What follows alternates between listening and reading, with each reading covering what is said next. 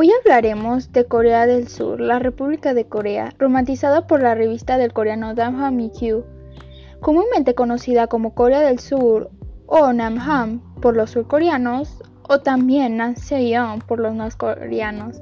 Para distinguirla de Corea del Norte es un país soberano de Asia Occidental ubicado en la parte sur de la península de Corea, Limita al norte con la República Popular Democrática de Corea, con lo cual se formó un solo país hasta 1945. Al este encuentro el mar de Japón, el sur estrecho de Corea que lo separa de Japón y el, oeste el mar amarillo. Su territorio comprende la mitad de la península de Corea, englobando más unas 3.000 islas que rodean, dentro de las cuales se destacan Jeju, Unyeo y Dokdo. Aproximadamente la mitad de su población vive ahí. Algo también muy interesante es el idioma coreano, ya que Corea del Sur es llamada Danjamikyun, generalmente el pueblo de Han o la nación de Han. El nombre de Han data de las antiguas congregaciones Samham de la era de los tres antiguos reinos de Corea. En español, así como en la mayoría de las lenguas occidentales, la nación es muchas veces referida en Corea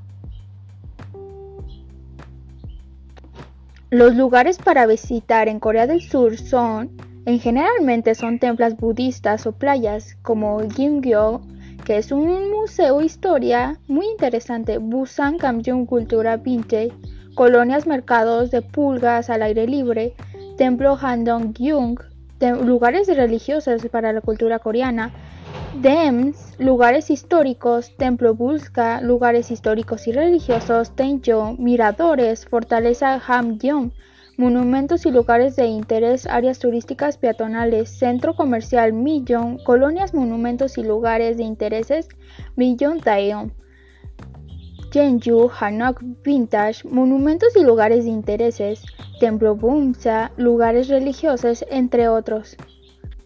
Una de sus costumbres, que a mí se me, en lo general a mí se me hicieron muy raras, en Corea el tema del respeto es algo que está muy arraigado en su cultura. Por ejemplo, debes hacer caso de lo que te diga una persona mayor que tú. Por ejemplo, si estáis tomando algo con tu amigo mayor que tú o estás con tu superior en la empresa y te ofrece alcohol, no lo veas tan mal porque beber alcohol en Corea es algo muy común y está bien visto beber en reuniones de empresas y de amigos. Y si tú no lo aceptas, tú no puedes rechazar esa invitación ya que es de muy mal gusto rechazar a un superior o a alguien mayor que tú a esa bebida. Además de eso, si te sirve, debes agradecerlo haciendo lo mismo. Sírvele tú o a ella.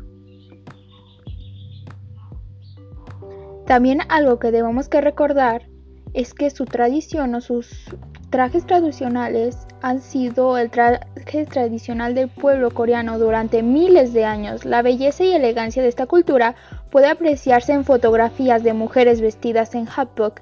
Antes de la llegada de ropa de estilo occidental, hace 100 años el hapuk era un atuendo cotidiano. Los hombres vestían yuri, chaqueta con baji y pantalones, mientras que las mujeres vestían yuji con chima, falda, Hoy en día, el hapuk se viste en ocasiones especiales como bodas, en shoji, Día del Año Nuevo lunar y en Shuktik, Día de Acción de Gracias.